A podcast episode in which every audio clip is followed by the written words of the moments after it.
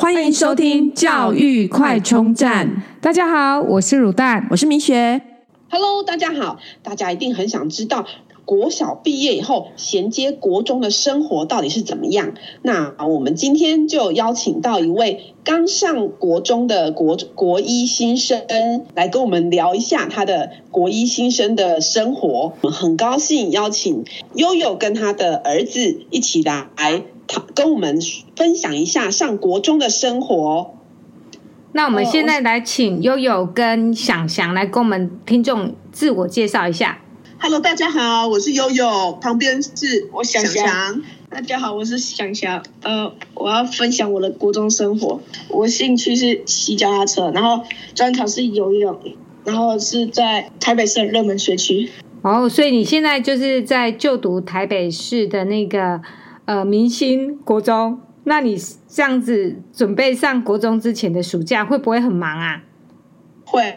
那个就是要先上补习班适应国中生活，然后就是他补习班有时候回来还很多作业要写，然后每个礼拜还要背什么五十个单字、一百个单字之类的，其实还蛮忙的。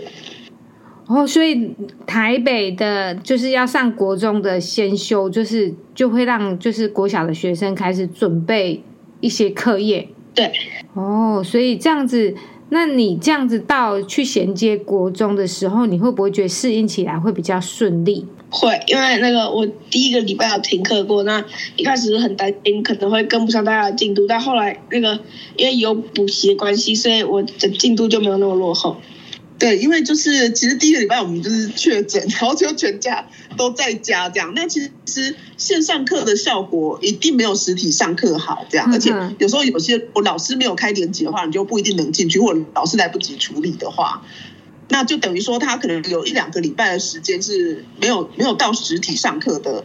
对，但是他的意思是说，就是说他觉得说。嗯，还好他暑假有上先修班，所以有些课程都还衔接的起来，不然可能就是会听得一头雾水这样。哦，会落掉更多，会跟不上的感觉。嗯、那可不可以请想想聊一下说，说目前你现在每天就是上学，你都怎么去上学啊？你都是自己搭车呢，还是由家长接送？那个早上的时候是自己搭车，然后下午放学的时候都是自己搭捷运回家。哦，所以上了国中马上变独立耶？那你会害怕吗？自己一个人搭车？会，其实蛮害怕的，因为就没有父母陪伴的安全感，然后迷路了又不知道，又只能扣给父母。那万一父母那时候还在忙的话，那你就有时候可能会不知道怎么办。那你有曾经迷路过吗？有，我第一次搭的时候就迷路了，然后但是那时候妈妈有接电话，然后还有告诉要怎么走。对，我就是会先问他在哪里，然后跟他讲说你往哪个方向走这样子。那其实如果像台北市的捷运出口，有时候你走错出口就会距离差很远。比如说他明明在中正纪念堂，他跟我说他现在可能人在总统府，或者是人在哪里，就是他可能在总统府也太远了吧？大医院就走错出口，就可能就离那边比较近，就越走越远这样子。所以我就跟他讲，我说其实最快的方式就是他再回到那个地下，就是再回到捷运站，走到正确的出口，其实这样会最快。因为通常补习班离捷运出口都很近，只是你一旦走错的话，距离就会非常远。对，嗯嗯。那想想，你有没有觉得自己学会上下学搭捷运、搭公车，有没有顺便登大人的感觉？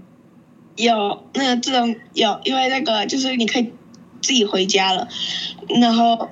就是你会觉得自己很独立，然后那个，如果你今天没有上补习班的话，差不多你四点放学，四点半或五点就可以回到家。对，因为我们上班族下班的时间都比较晚嘛，嗯、但是其实国中没有安亲班的，那下课的时间其实很早，四点零五。那补习它不是天天的，是，所以它可能。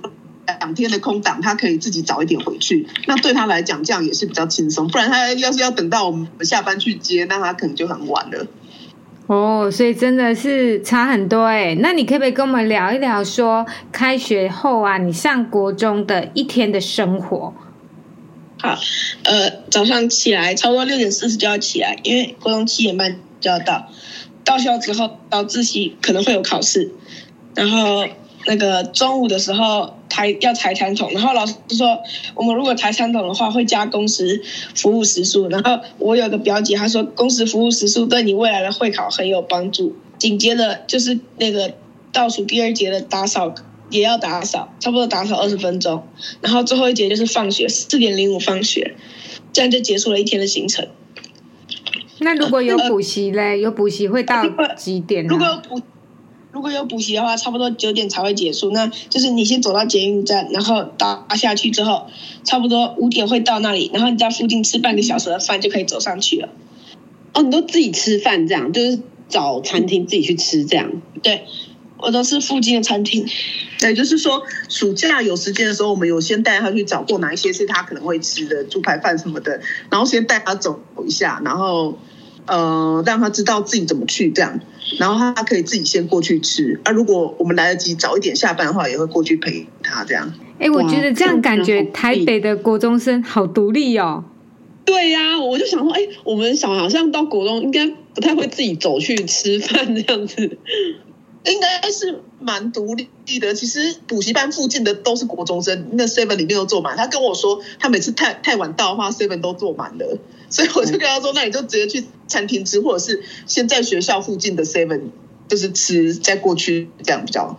因为补习班附近几乎都是挤满的国中生，这样、嗯、就是在等。因为补习班是六点才上课嘛，可是国中不是四点零五就下课，其实中间还是有一些空档这样。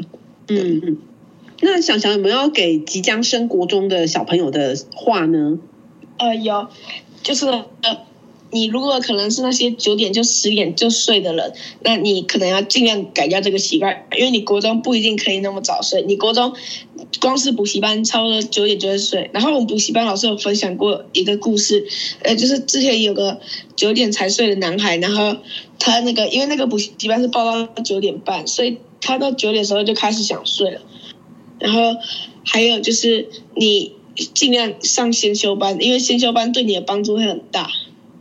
嗯，对，补习班有人洗脑他，他们说，哎，你要带你的妹妹啊、弟弟啊，早一点来学，会比较进入状况这样子。对。哦，那想想觉得国中跟国小最大的差别是什么？我觉得第一第一个就是睡眠时间，然后睡眠时间的话，你可能。早上六点半就要起来准备去那个上学，但是你晚上的话可能九点才会回到家，吃完饭差不多最快九点半，那你九点半才可以开始写作业，那你的睡眠时间就被压缩，等你写完可能都十一二点了这样子。对，哇，真的好辛苦。那想想我们什么话给自己鼓励一下呢？